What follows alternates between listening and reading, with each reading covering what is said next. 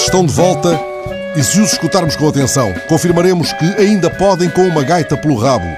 Retomam, sete anos depois da anterior gravação, a Companhia das Criaturas Fantásticas. Bestiário é o seu modo de procurar o unicórnio.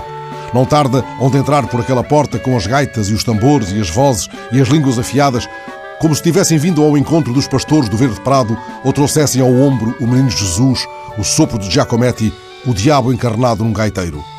Hão de aproximar-se como se pisassem um chão antigo, palco, estrada, terreiro das bruxas, miradouro. São o trilho da sua carroça de saltimbancos.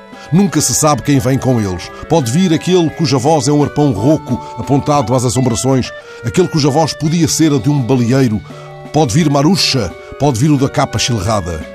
Lembro-me do das barbas brancas, dos dias do GAC, Vozes na Luta, rapaz do meu tempo e da minha idade. No outro estúdio, há muitos anos, falámos dos segredos da madeira que ele foi conhecendo muito bem para poder construir instrumentos. Muitos dos instrumentos dos gaiteiros de Lisboa, que não tarda onde entrar por aquela porta, saíram das mãos dele, mãos de escultor, mãos de quem atribui maior importância ao som do instrumento do que ao exercício virtuoso. Ele explicou chamarritas e sapateias a alunos cegos. Andou 20 anos a ensinar música a doentes com paralisia cerebral. Com ele, Carlos Guerreiro, desses dias antigos, resta Paulo Tato Marinho, que compôs para este novo disco dos gaiteiros e para a voz de Pedro Oliveira, como manda ao figurino, uma inesquecível besta quadrada.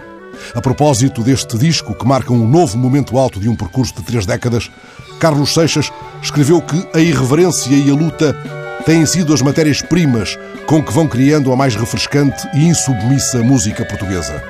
Enquanto espero que entrem por aquela porta, escuto esta música surpreendente que não se perdeu nunca da tradição.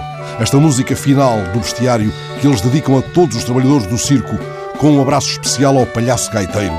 Esta música que corre em fundo, como manda o figurino. Eles continuam a ser-me estranhos e íntimos, os gaiteiros de Lisboa.